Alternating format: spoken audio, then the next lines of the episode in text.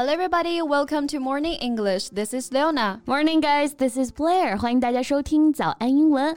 我们中国人说话引经据典啊，少不了孔老夫子的话。没想到啊，这美国人也一样。Yeah, Confucius was a pioneer in the field of education. 毕竟啊，是万世师表嘛。没错。哎，那贝贝老师考考你啊，美国人的子曰，哎，看一看你听过没有？啊哈。Man who wants pretty nurse must be a patient. 啊，一个男人如果需要漂亮的。护士，那一定是有病。这孔老夫子怕是都不知道护士是什么吧？嗯，What are you talking about？这是被你搞懵了啊！Right, so the hilarious Confucius say has been popular in the U.S. for many years 啊。反正呢，子可以约一切啊，只要以他开头造句，这下边的哲理啊都变得很有权威了。哎，那不就是我们说的鲁迅先生曾经说过吗？Right. And in the late 1930s, a newspaper columnist named Walt Walter Winchell began attributing some satirical statements to Confucius. 那慢慢的呢，大家就开始玩这个 Confucius say 这个梗了。Sounds interesting. Mm -hmm. When a great man appear in our daily life, it proves that he is greater. Right. so let's talk about Confucius say today. Okay, I'd love to. 西方人称孔子呢是 Confucius，这个名字据说是利玛窦按照孔夫子的发音把他的名字音译过来的。And his thoughts became the system of philosophy Confucianism。所以啊，儒家学说也就直接用孔子学说来命名了。Right, and in daily life there is subtle influence of Confucianism。对于中国啊，甚至东亚地区来说呢，都受到了儒家学说非常深远的影响。Yeah. So Confucius ideas stand true true even today right? There is a growing interest in Confucianism in China and other parts of the world. Some Confucius quotes can guide our life.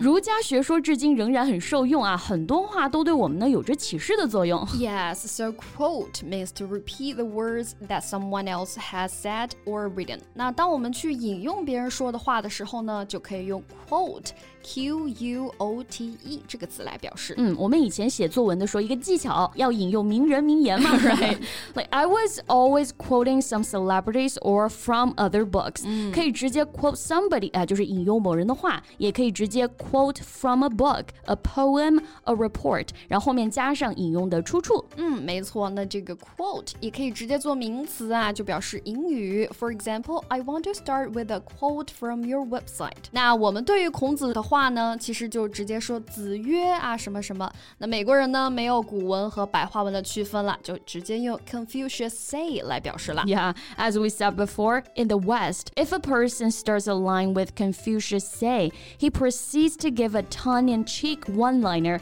which may or may not be what Confucius actually said. 在美国，更多的人啊，子曰并不是引用孔子的原话，而是自己编撰的。Right, so tongue-in-cheek 啊，这个脸颊里的舌头是什么意思呢？A tongue-in-cheek comment or observation begins seriously but ends humorously.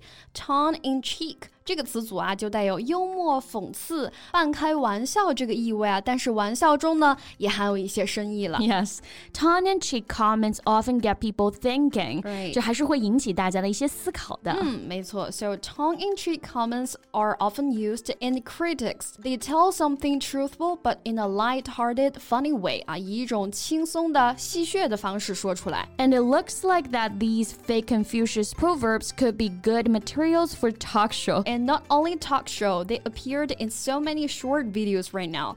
A proverb is a short sentence, etc., usually known by many people stating someone commonly experienced or given advice. 嗯，另外一个回忆杀了啊！除了名人名言，还有格言警句。 Proverb 指的就是格言、谚语，往往呢还有一个 as the proverb goes，哎，开头俗话说。嗯，没错。那无论是名人名言还是格言警句，if you think it can express a belief or purpose you believe in, it could be your motto. Model 就是座右铭的意思。哎，我记得小学的时候啊，同学录里边就有一栏得填自己的座右铭，是吧？I remember that motto of my best friend is work hard, play hard。哇，这么小就能想得这么明白。 Cool，那长大之后得要孔老夫子来帮自己了。Cooking up fake Confucius proverbs can make what you said more convincing、嗯。我们可以用 cook up 来表示虚构编造，这个意思。嗯，cook 我们知道是烹饪、做饭的意思哈，那加上了 up，cook up 可千万别以为是做饭的意思了哈。